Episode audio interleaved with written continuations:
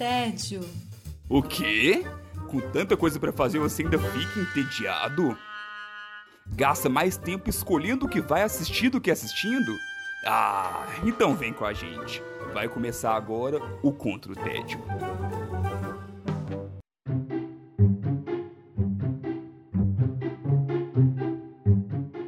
Bem-vindos ao Contra o Tédio, agora numa versão podcast.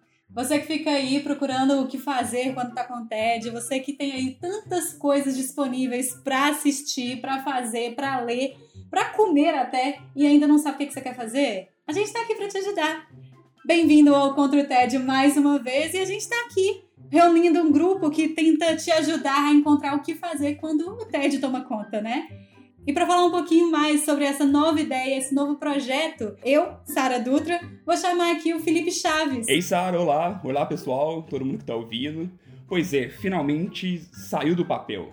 Esse podcast a gente já tá pensando há quanto tempo, né? Desde que a gente tá aí seguindo e cuidando da página. Inclusive, quem veio aqui pela página, ou então quem não conhece, sigam. É lá no instagram.com/barra contra o tédio. E o foco da página sempre foi em dar dicas de entretenimento no geral, seja filmes, séries, podcasts, é, revista em quadrinhos, dentre outros. E a, a gente acabava ficando muito preso ao formato ali do Instagram.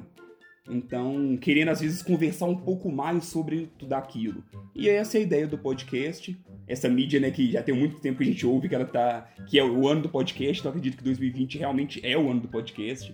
E estamos aí chegando, chegando para ficar. Contamos com a presença de vocês nessa luta contra o tédio. Perfeito, Chaves, muito obrigada. E para compor esse time para falar de tanta coisa diferente, porque a gente não quer também ficar numa panelinha aqui, nós temos eu, Sara Dutra, Felipe Chaves, temos também Silvia Guastaferro. Oi, Silvia. Olá, pessoal. E Wesley Alves está aqui com a gente também.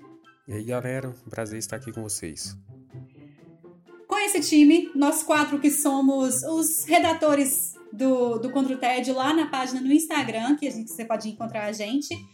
É, atualmente somos os redatores do, do Contra o TED, porque a gente nunca sabe quando vai chegar uma pessoa nova, a gente nunca sabe quando vai ter uma participação especial.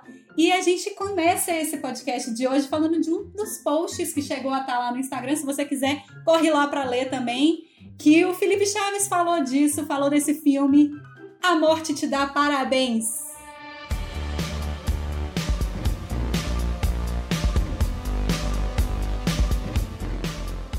Exatamente. Assisti no domingo à noite, é, A Morte dá Parabéns. Falei um pouco mais do filme lá no, no, no Contra o TED, no Instagram. E aí até reforçando então mais ou menos ali o que, que de que, que se trata o filme. É, pega um pouco daquela ideia né, de repetição temporal Igual tem Boneca Russa, tem Feitiço no Tempo, tem vários outros filmes que pegam um pouco disso russa. também. Não, pois é, então, a gente já quase escreveu sobre Boneca Russa algumas vezes. E a Sarah, ainda vai existir esse post. Um dia, um é... dia chegamos lá. Pois é, às vezes muitas coisas ficam no quase. Por isso ainda bem que o tá podcast também, não né? ficou. Exatamente, ainda bem que o podcast não ficou no quase. E aí junta essa ideia de dessa prisão ali no tempo com o slasher, né, com a questão de um assassino mascarado correndo atrás de pessoas aleatórias. Isso aí é o famoso Jason, famoso pânico, é isso aí que a gente tá falando, Chaves? Exatamente, pânico, assim, na época no final, no final dos anos 90, início dos anos 2000, ficou encheu muito mais, né? Teve uma boa leva de filmes slashers, depois disso perdeu muito a força, mas é o bom que a Morte dá Parabéns veio como um respiro assim, uma coisa que eu falei e reforcei muito lá no post é que não é nada incrível demais, não. Mas é uma proposta diferente e que vale a pena. Ô Chaves, explica aqui o que, que é esse negócio de slasher. É quando o cara usa máscara? É tipo assim, é porque é meio engraçado? Não sei se eu entendi esse conceito. Então, na verdade, não é só o, a máscara em si.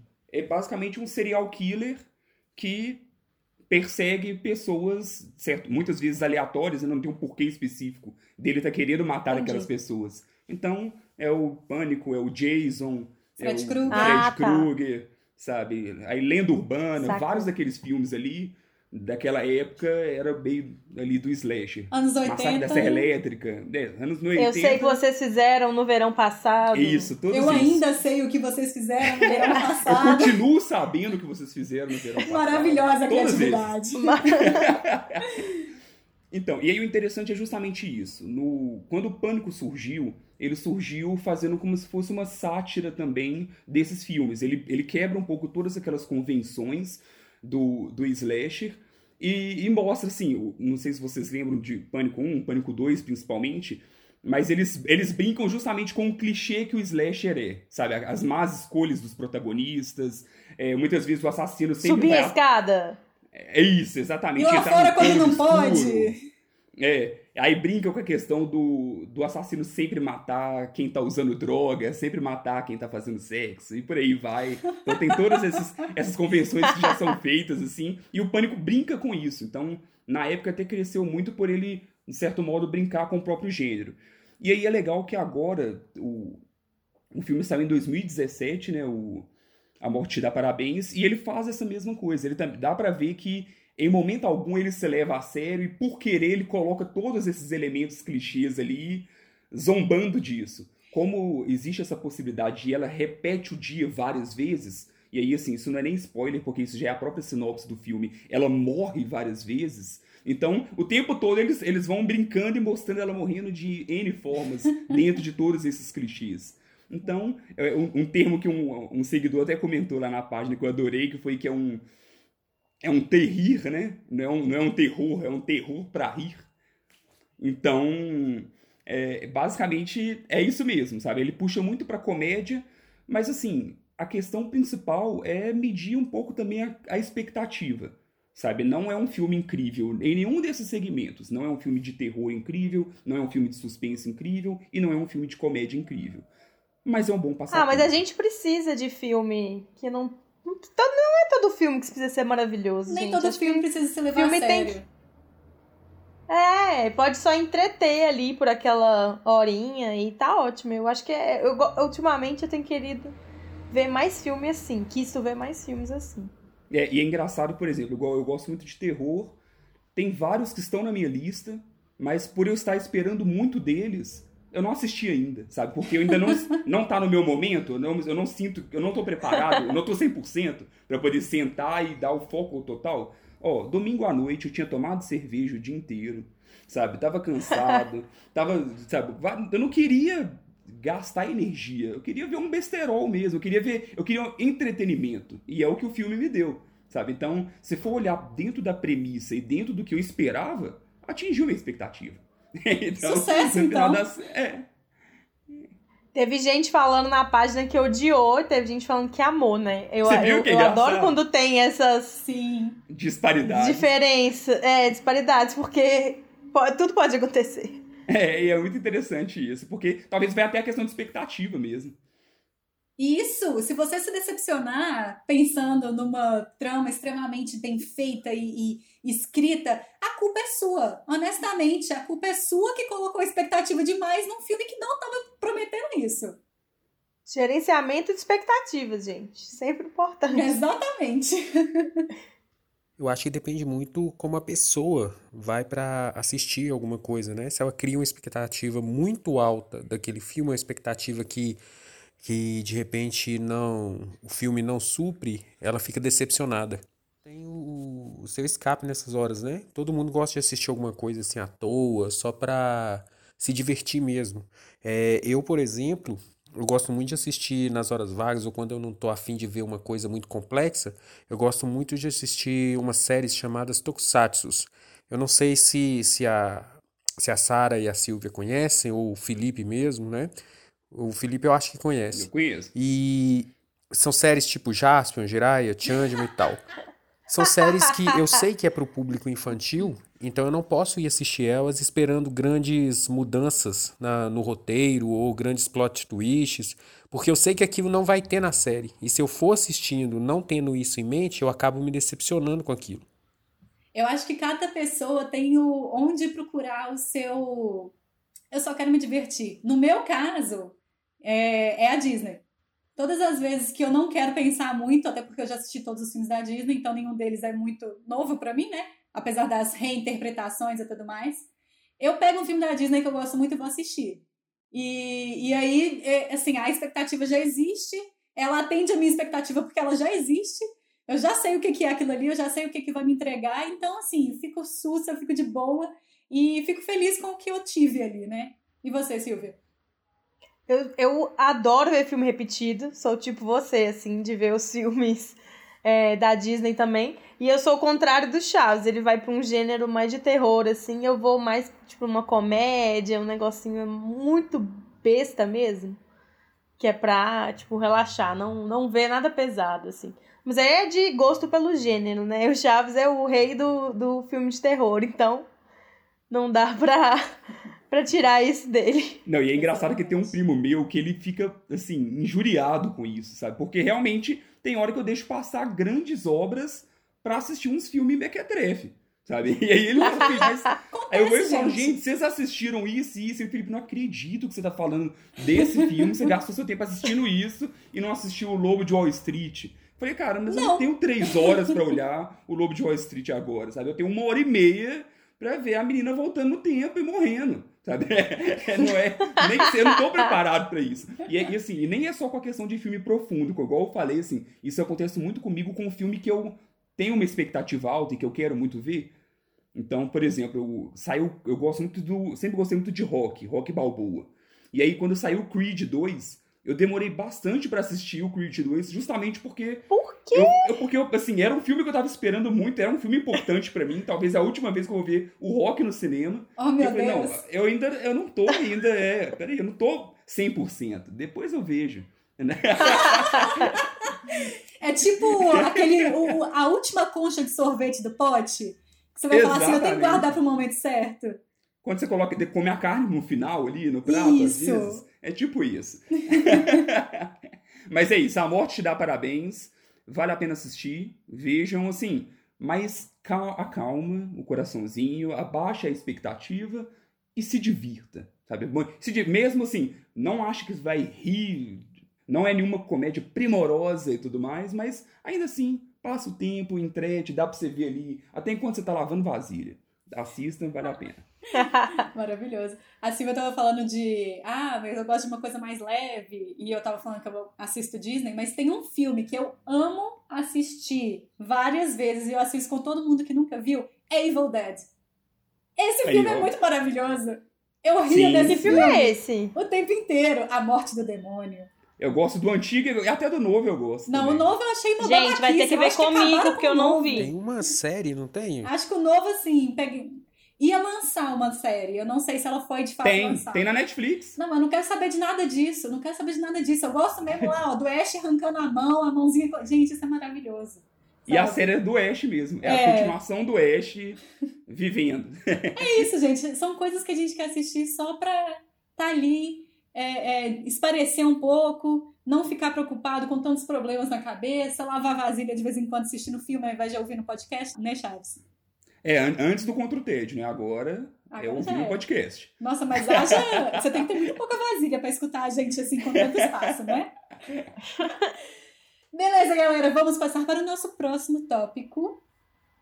Agora, quem vai conduzir a nossa conversa é o Wesley, que vai trazer pra gente uma HQ, uma história em quadrinho, do classicão Amigo da Vizinhança, Homem-Aranha, que essa é uma HQ nova, né, Wesley?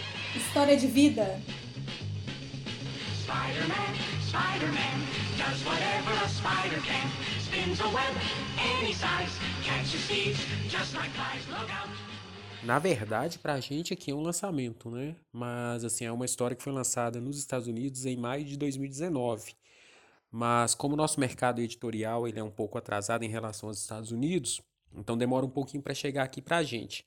Então a Panini acabou lançando esse material tem um pouco mais de um mês, né? Tem pouco tempo que ele lançou já. É, eu estava até pensando um pouco sobre qual HQ eu poderia trazer aqui para o primeiro episódio né, do, do, nosso podcast. E pensando bem, por que não trazer um herói que é, já é mais conhecido das pessoas, né? É, e o Homem-Aranha, por exemplo, é um herói que é provavelmente o preferido dos brasileiros, né? não só dos brasileiros, como mundialmente, o Homem-Aranha está sempre entre os favoritos. Então dá nada mais fácil para novos leitores do que pegar um herói ou um personagem que eles já conhecem para poder embarcar nesse universo, né? E Homem-Aranha História de Vida, ela foi escrita pelo Chips Dark e desenhada pelo Mark Bagley. E ela faz um trabalho excepcional, por quê? Porque ela, além de ser uma história muito boa para os fãs do Homem-Aranha já de longa data, que já acompanham o herói há muito tempo, as HQs, ela é muito boa para quem quer começar a ler, porque ele se propõe a fazer o seguinte: é, a cronologia de quadrinhos é uma coisa muito complicada e que afasta muita gente de começar a ler. Ah, eu sempre acho isso. São muitos anos, né, do, do super-herói. Homem-Aranha, por exemplo, existe desde o, da, da década de 60.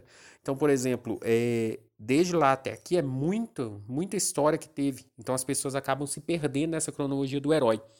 Então a ideia dos Darks aqui é, é, é fazer uma história do Homem-Aranha, uma história de vida do Homem-Aranha, com os principais acontecimentos desde do, do primeiro, da primeira HQ do herói até os dias de hoje. Só que isso de uma forma como se fosse uma cronologia de uma pessoa normal. Ou seja, o Peter Parker acaba envelhecendo. Os acontecimentos são cronológicos. Eles têm. É, eles acarretam aí em, em consequências para a vida do, do herói. Então, por exemplo, você vai ter a tia May, que às vezes as pessoas, ó, assim, nossa, até hoje não envelheceu, então ela vai envelhecer. Alguns acontecimentos é, eles aconteceram só uma vez, não vai poder alguns personagens voltarem, né? Porque senão não faria sentido na cronologia. Então é uma coisa muito legal que ele fez. E isso pode ser visto nessa edição. Não, essa é muito interessante você falar essa essa cronologia, porque por exemplo, eu sei que existe a Mary Jane, eu sei que existe a Gwen Stacy eu não sei onde é que cada uma delas está. Pra mim era tipo, não, mas ele não era. Mas, mas e aí, mas onde que a Gwen tá aí? Aí já me contaram que a Gwen é antes da Mary Jane. E aí, Mary Jane. E aí eu ficava do tipo, não, mas a Mary Jane ela é muito mais conhecida. A Mary Jane vem primeiro. Não, não, mas cronologicamente ela vem antes. Então, isso aí foi uma jogada muito boa. É, e o que eu perco muito é muito nessa questão de que existe vários universos diferentes, né? Então, cada, cada, muitas vezes o desenhista, o roteirista ali, ele segue uma, uma linha do tempo diferente. Então, por exemplo, eu conheço uma história do Homem-Aranha que é essa daí, que tem a, a Gwen Stacy, depois vai pra Mary Jane, por aí, aí tem a Aranha Escarlate depois, tem a saga dos clones. Eu vou até essa parte antiga, depois disso, muita coisa já mudou, e aí eu me perco até quando eu assisto hoje, quando eu vejo o Homem-Aranha hoje, que, que tem, então hora que eu falo, não, mas isso não é o meu Homem-Aranha, sabe? Não é o Homem-Aranha que, que eu cresci lendo sabe? Então eu vou, eu vou, vai gerando esse estranhamento, e aí muitas vezes eu fico sempre perdido quando eu pego uma, uma revista em quadrinhos super-herói, de, de saber, será que eu perdi muita coisa que veio antes? Será que essa revista aqui é continuação de alguma outra? Porque eu, eu vou conseguir entender 100% do que tá aqui, então eu acho legal ser uma obra fechada, assim, e a parte. Ô Wesley, per perdoa a inocência aqui da minha pergunta, mas quando você fala HQ, é tipo, é uma revista fechada ou são, tipo, várias revistas? É tipo uma temporada, assim? Eu sou bem desconhecida desse universo, assim. Conta pra mim. Então, isso é uma dúvida que muitas pessoas têm, porque é, é um pouquinho difícil entender essa, essa questão aí. É, nos Estados Unidos, a gente tem um mercado é, que sai HQs toda semana, sai capítulos toda semana. Essas HQs, por exemplo, aqui para o Brasil, elas vêm como mensal. Mas além dessas mensais, a gente tem algumas histórias à parte, que são as graphic novels.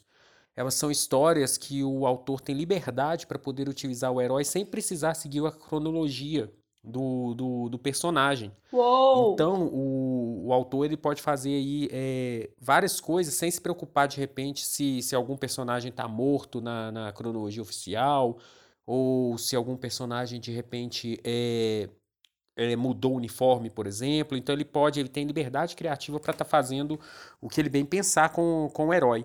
Então é nesse, nesse meio aí que surgem essas HQs que dá para qualquer um, mesmo que não tenha lido ou acompanhado as mensais, qualquer pessoa consegue ler essas graphic novels. Essa, essa edição, por exemplo, que eu falo, ela, ela é uma graphic novel. Por quê? Porque ela não tem ligação específica com o que está ocorrendo com Homem-Aranha no momento. Então ela pega desde lá do começo, desde a da primeira história do Homem-Aranha, e vem até o final. igual o Felipe falou aí, por exemplo, que não reconhece o herói, para vocês terem ideia, na a última saga do, do Homem-Aranha, é, a última grande saga que ele teve, né? Nós tivemos o Dr. Octopus invadindo a mente do Peter Parker. Então, na verdade, o Homem-Aranha, que passou a se chamar Homem-Aranha Superior, ele quem estava no comando do, do de tudo do Homem-Aranha era o Dr. Octopus. Senhor. Muito legal, Ai, que por loucura. sinal, uma saga que eu, que eu adoro. Por quê? Porque ela subverte um pouco tudo que o Homem-Aranha faz. O Homem-Aranha, ele, ele passa a agir com o pensamento do Dr. Octopus. Então, o Dr. Octopus, Octopus, por exemplo, ele não tem tanta dó dos inimigos. Ele bate se precisar, de repente matar, ele vai matar. Então, a saga é muito interessante. Você vê que foge totalmente. Se uma pessoa despreparada é, pegar essa HQ e ler, ela não vai entender nada que está acontecendo. Vai ser uma loucura. Até porque depois ele, o Homem-Aranha, por ser o Dr. Octopus, ele, ele, ele começa a utilizar a inteligência dele e tudo que ele sabe de ciências. Só que ele utiliza de uma forma que o Peter Parker nunca utilizaria. E com isso ele acaba fundando as indústrias Parker, por exemplo, e o Homem-Aranha de um cara pobre, por exemplo, passa a ser um cara rico. Então é um Homem-Aranha totalmente diferente do que a gente está acostumado. Todo ano é uma nova equipe criativa. Então, por exemplo, vem uma outra e pode voltar o Homem-Aranha. Ele vai ter que ter uma criatividade muito grande para voltar o Homem-Aranha a ser o Homem-Aranha que a gente conhece. Ah, Então isso acaba tá. gerando essa cronologia maluca que a gente está acostumado aí e que confunde muitos leitores. Inclusive, Silvia e queridos ouvintes, temos um- uma, uma postagem no, no, na página do Contra o TED no Instagram sobre as diferenças entre é, HQs, né, história em quadrinho clássica, e as graphic novels. Vai lá depois conferir, vai lá dar seu like, vai lá ler, comentar, compartilhar. Então, para finalizar, é, Homem-Aranha História de Vida é um HQ que eu indico muito para você, de repente, que está pensando se, se quer começar a ler algum HQ, alguma coisa assim. Por quê? Porque é, o trabalho do, do Chips Dark é, ele é um trabalho muito bem feito. Então, é um HQ que te prende do começo ao fim. Ela vai instigar aos fãs antigos, porque ele vai ficar, ele vai perceber todas né, as brincadeiras que o autor faz. Eu vou usar como exemplo aqui um, por exemplo, que não chega a ser spoiler, porque está em todas as sinopses. É, nesse Homem-Aranha Superior, por exemplo, que eu acabei de citar, é, o Dr. Octopus invade a mente do Peter Parker. Então, devido a alguns acontecimentos que acontecem em história de vida, o autor não pôde utilizar isso, porque senão ia atrapalhar a cronologia que ele criou ali na HQ. Então, o que, que ele fez? Para fazer essa homenagem a essa década do, do Homem-Aranha, ele pegou o Miles Morales e fez esse acontecimento ser com o Miles Morales. sucesso! Então, ele conseguiu colocar algo importante da Boa cronologia saída, do? Homem-Aranha de uma forma diferente nessa, nessa HQ. Então, é, para um autor fazer isso que ele fez, tem que ter muito trabalho de pesquisa, tem que fazer muita coisa para poder ele, ele fechar a história direitinho. Então, ela é uma história que vai te envolver, Nossa, você vai adorei. gostar de ler bastante. Os desenhos do, do, do Mark Bagley são maravilhosos. Inclusive, ele é um cara que já trabalhou muito com Homem-Aranha, então ele entende muito de desenhos do Homem-Aranha.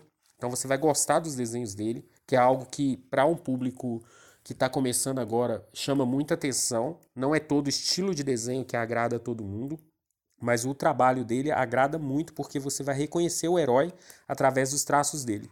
Então é uma HQ que eu recomendo muito e que você pode pegar e ler. Inclusive, tem nesse momento tá na Amazon. Eu ia né, perguntar isso você- agora. Onde que compra? Enquanto. tá em promoção. Ela vive em promoção, na verdade, né? Ela nunca tá o preço de capa lá pela Amazon. E você pode ir lá e adquirir essa HQ. Olha, o jabá não é só da Contra o Tédio. Ah, Olha só, patrocina a gente aí, Amazon. Patrocina a gente, Amazon. Nossa, maravilhoso. Legal demais. Agora uma pergunta que, assim, pelo menos pra mim não, não, não quis calar.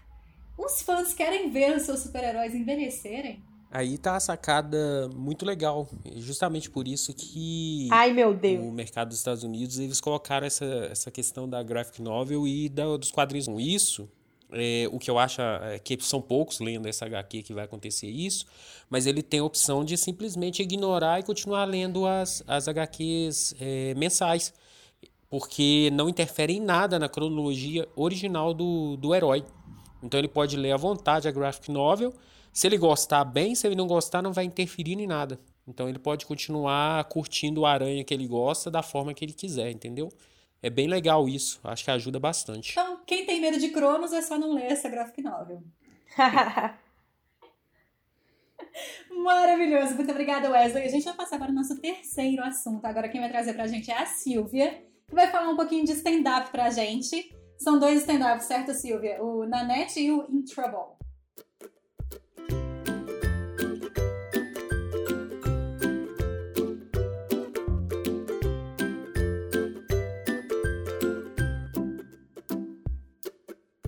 Trouble. Gente, eu tô vendo muito stand-up atualmente. Tô. Versão Chaves de terror é a Silvia de stand-up. É... Tem dois que são muito bons, que eu até já vi mais de uma vez, os dois. Que é o Nanette, é da Hannah Gatsby. Ele é muito maravilhoso porque ela conta muito da, da história da vida dela e o Nanette, ele tende, ele foge um pouco do stand-up padrão de risada e tal, porque ela conta uns perrengues, assim, da vida dela. E é, tipo, dá pra chorar, inclusive, vendo Nossa, vendo o trailer eu já fiquei chocadíssima. Você não viu, Sara? Jurei que você já tinha não, visto. Não, não sou pessoa de stand-up, você tem que fazer essa parte pra mim agora. Mas na net é uma coisa assim Excepcional, gente. É, é fora de stand-up, eu, eu, eu, eu, gosto de falar, citar ele porque ele é um pouco diferente, assim, de stand-up. Ele tá, segue uma linha que tá rolando de stand-up de, tipo assim, mandar umas verdades, sabe? Falar umas, umas coisas que tá errado no mundo e, tipo, é, contar umas coisas ruins da vida, assim. Mas é muito legal. De onde sai a comédia é... nessa parte, Silvia? Cara, é por isso que eu sou apaixonada com stand-up. Eu, tipo assim, eu odeio comédia pastelão, assim, de, de bobagem, de coisa nonsense. Mas o que eu acho maravilhoso no stand-up é exatamente isso, que, tipo, consegue se ver comédia das coisas sofridas da vida e de outras coisas, assim. É por isso que eu acho maravilhoso. Que legal. O assim... outro que, que eu amo também, eu até vi de novo essa semana. Eu acho que eu já vi umas três vezes esse eu gosto às vezes de ver lavando louça, então tô trabalhando, tô escutando. Que é o da Catherine Ryan, que é o In Trouble. Esse é bem mais leve, assim, é mais pra rir mesmo. E ela também tem uma, uma vibe que eu acho que tá muito comum, assim. Eu sou acompanha, eu acompanho stand-up tem um tempinho. É, tá tendo muito essa onda de, tipo, é, falar que tá errado, falar mal de político, falar mal de é, pessoal que mais velho, por exemplo, por exemplo, ela fala do Bill Cosby, que foi acusado de estupros e algumas coisas. Mas acredite que ela consegue fazer piada com isso tudo. Ela é muito engraçada. Eu sempre racho muito. Eu acho muito legal porque dentro da comédia existe uma, uma teoria que é fazer piada com o, opress, o opressor e não com o oprimido. Que nos anos 80 e 90 era muito comum você usar o oprimido como escada para o humor. E isso passou a ser visto de uma forma muito negativa, né? Por que, que você vai. Tipo, o Trapalhões é um exemplo clássico disso. Que você fazia é, é, piada com o nordestino e com o negro, né? E com o gay, homossexual. É, e hoje em dia isso não é mais engraçado, ou pelo menos não deveria mais ser, né? Então as pessoas começam a entender que há necessidade de fazer a piada com o, o opressor e não com o oprimido. Sim, e eu acho isso muito sensacional. É muito do que me atrai mesmo no stand-up. E não precisa também achar que é um negócio super pesado também. Sempre é, tipo, é leve. Mas varia. Mas tem todo tipo de stand-up. Ainda tem uns que eu não gosto, que é, tipo, muito machista. Tem uns que. Muita putaria, sempre muita putaria. Todo stand-up, adoro falar um pouquinho de putaria. Mas tem uns que força a mão, ou então não acho tão engraçado. Mas eu vejo muitos variados, assim. É engraçado, assim, eu tava até pensando aqui, eu acho que eu nunca assisti um stand-up gringo completo. Sabe, eu vejo. Cola comigo, Chaves! eu vejo pedaços e aí me perde, talvez porque eu acho que são piadas muito locais, é, muito regionais ali, de coisas que eles vivenciam e que muitas vezes o, o senso de humor americano, principalmente, não me pega sabe? Então eu não acho muito engraçado, muito, tanto que até mesmo o, o stand-up brasileiro, eu vejo às vezes, e tipo assim, ah, alguns eu acho engraçado, outros nem tanto, e por aí vai. Mas o, o gringo talvez eu tenha que dar uma nova chance. Eu, eu já anotei aqui as duas dicas e com certeza eu vou assistir.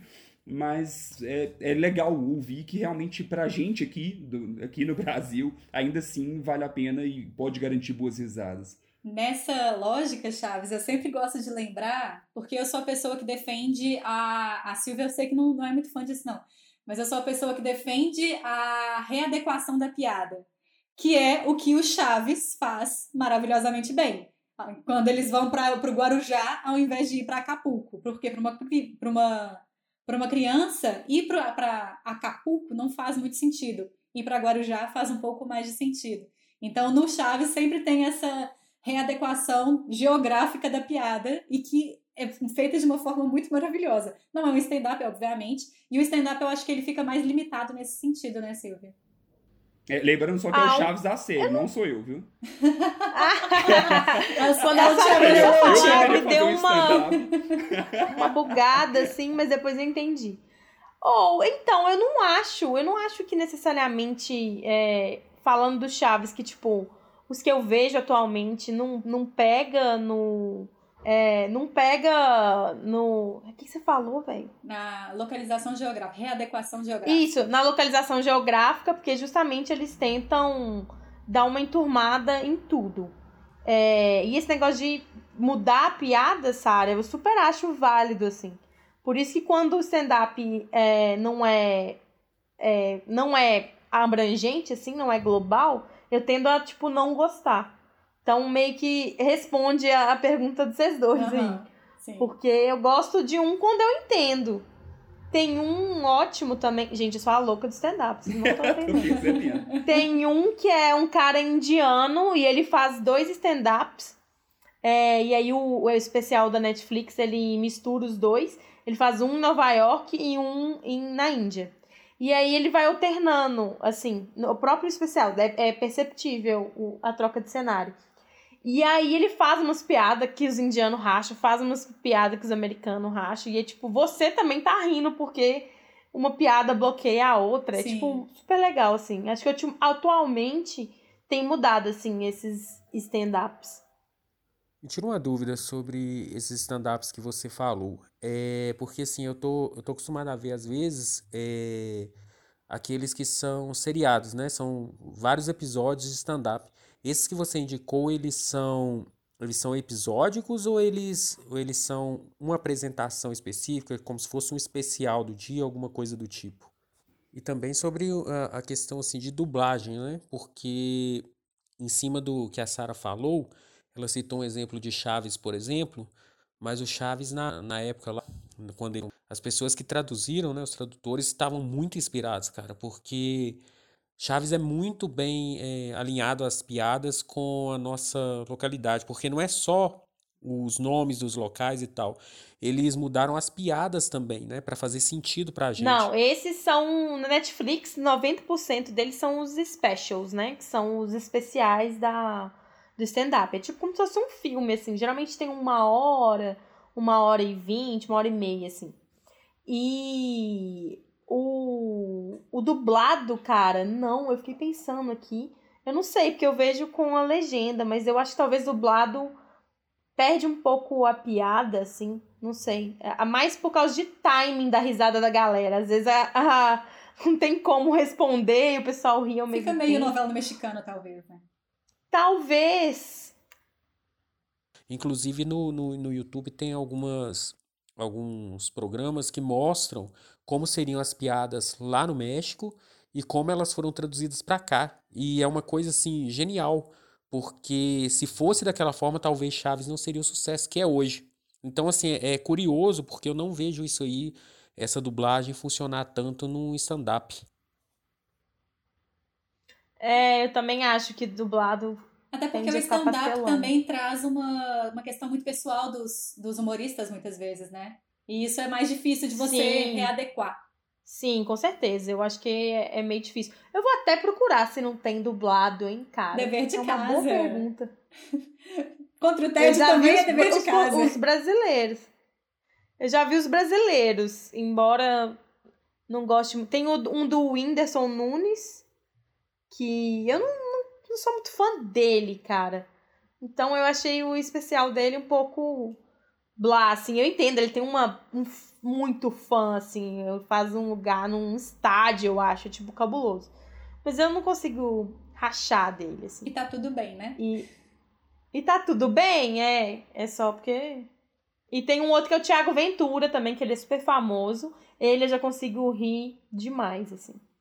Mas não, não eu prefiro os americanos até agora. Acho que eles estão mais trabalhados na, na profissão. Muito bem, Silvia, muito obrigada. E agora a gente vai para o nosso quarto e último bloco, digamos assim.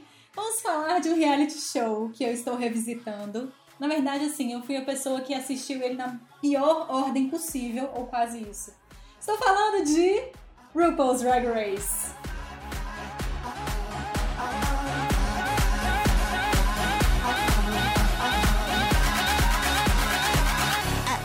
Sissy that wow.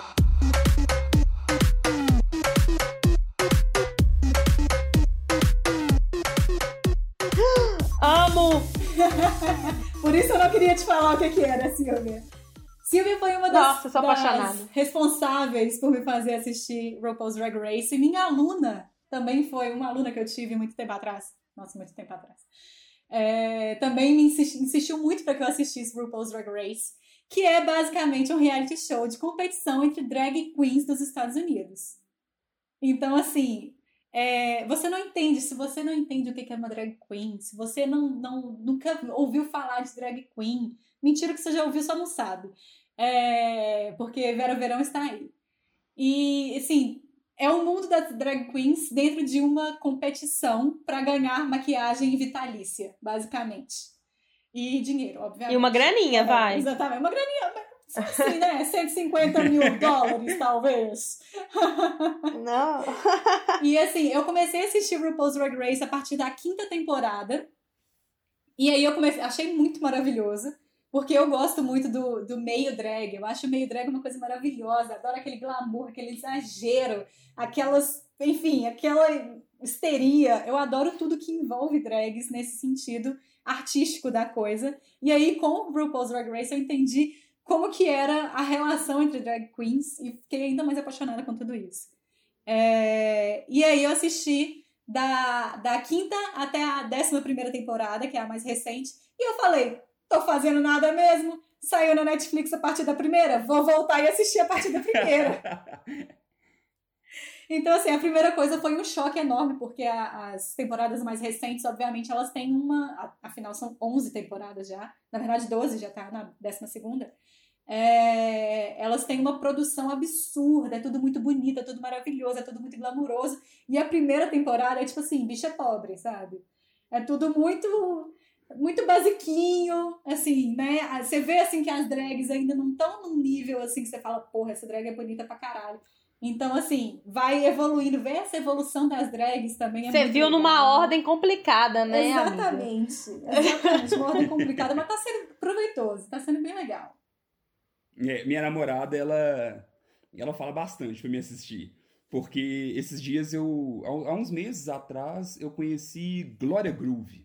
E eu adorei. Sabe? Eu gosto muito de rap, gosto de, muito da pegada do funk também. Então, eu gostei muito sonoro. E eu falei assim, gente, existe clipe dela? Deixa eu ver o clipe. E aí eu vi toda a produção e eu vi. Eu falei assim, não, mas que, que interessante. Eu falei, não, Felipe, se você tá gostando disso, você tem que assistir o RuPaul pra você ver os bastidores disso tudo, sabe? De como que funciona. Então, tá na lista. É até bom falar aqui para até relembrar aqui que eu preciso Sim. de assistir. E aí, eu sei que assistiu tudo fora, talvez eu não sei se eu animo pegar tudo, assistir todas as temporadas. Por começa na sexta, cara. Exatamente, começa na sexta. na sexta. Bianca Del Rio, maravilhosa. Ah, não, na verdade eu comecei da... da, da eu, não, bizarro. Eu comecei na sétima, assisti 7, 8, 9, 10, 11, voltei na sexta. Não, a 11 eu assisti certa. Aí eu voltei na, na, na, sexta, fui pra 11, fui pra primeira e agora eu tô na segunda. Que loucura, Sara. Loucura, porque é drag, entendeu? Drag não tem esse negócio de ordem, de, de, de leveza, é tudo caótico. Então, assim, é pra fazer jus, sabe? E assim, eu, eu, mas eu recomendo assistir mais pra frente. E aí, se você curtir, você pega as mais antigas. Porque as mais antigas, assim, tem umas, umas coisas muito bizarras, umas ideias muito loucas. Mas também, ao mesmo tempo, você perde muita piada que acontece dentro do programa, porque você não viu as anteriores. O programa tem muito disso. Muita pi... ah, As drags sim. fazem muita referência às drags que já estiveram lá. E isso às sim. vezes me faz falta, me fazia falta quando eu estava assistindo as mais da frente. Mas ainda assim, é, é muito maravilhoso. E sempre são participantes diferentes. São, sempre, sempre são competidoras diferentes. É, e aí o número de competidoras também varia um pouco, né? Vai aumentando à medida. É tipo Big Brother, sabe? Big Brother começou, sei lá, com cinco pessoas na casa. Não, não foi, mas é tipo isso, né? E hoje em dia tem 27. Nossa, que comparação sofrida, Sara. não, eu falo pelo número de participantes, Silvia. Calma, calma, calma. Diga, Wesley. Então, Sara, é, explica pra gente um pouquinho aí sobre é, como funciona o formato do programa, porque pelo que eu entendi, elas disputam alguma coisa, né? Então, por exemplo, assim, o que, que, ela, que elas fazem, quais são as, as provas, assim, é, é prova para ver quem se torna a, a drag queen mais enfeitada? Como que funciona isso? Imagina alguma coisa aí tem isso. É tudo. é tudo, cara. Tem prova tanto de costura, aí tem as drag que não sabem costurar, aí sai aquelas coisas marmota, que como eles falam lá, que ela tá tipo, eles chamam de fronha, de vestido fronha, que só enfia.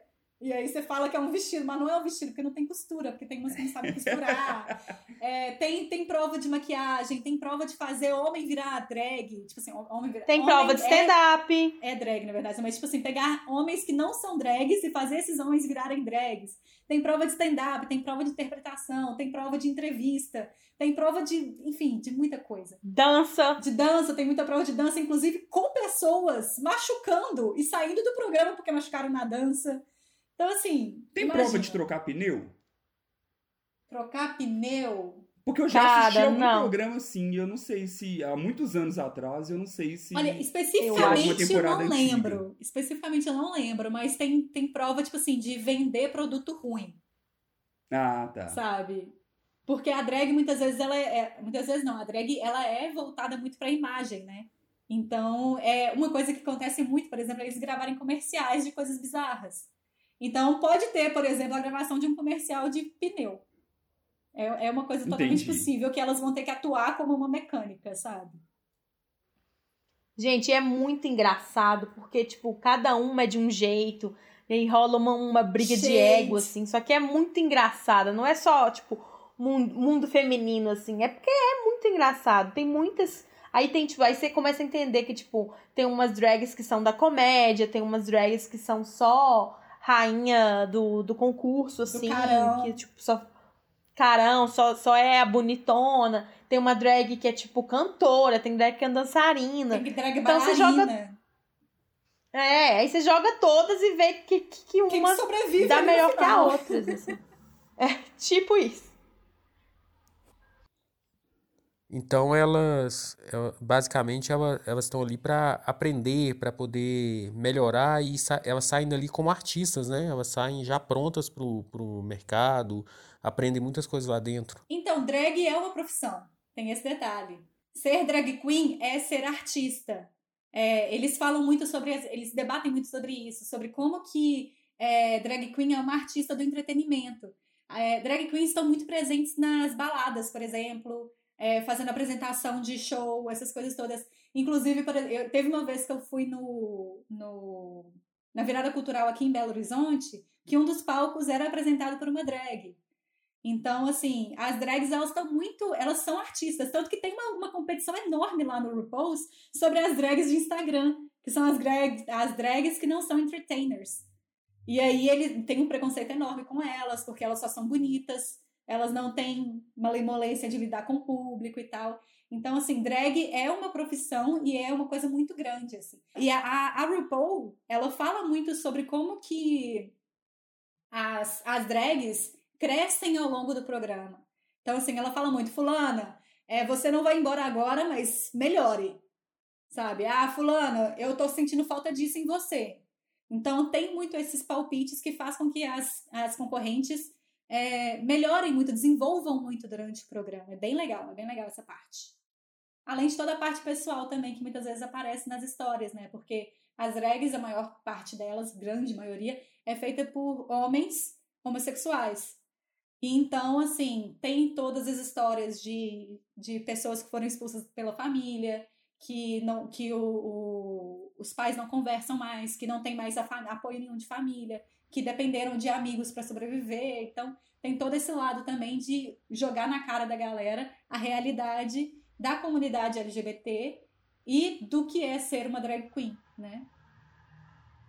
Sim, tem muito disso, assim, tem um episódio que eu chorei, inclusive, não lembro qual temporada, assim, porque a história da galera tem hora que é muito triste, assim. Nossa, tem hora que é de... Mas, no geral, é uma coisa alegre, gente. Sim, exatamente. Manteiga derretida, só. Muito bem, galera. Esse foi nosso último bloco desse primeiro, apenas o primeiro episódio do nosso podcast Contra o Tédio. Considerações finais por aí? Bom, então é isso. Espero que todos tenham gostado.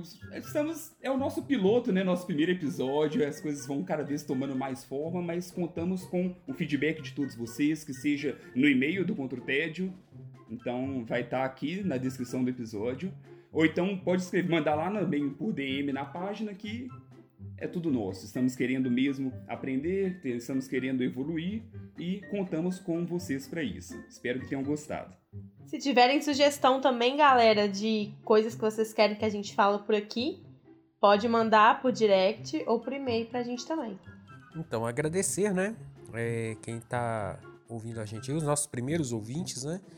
E reforçar o que o Felipe e a Silvia falaram sobre é, feedback que a gente precisa mesmo que as pessoas digam pra gente o que gostaram, o que não gostaram, né?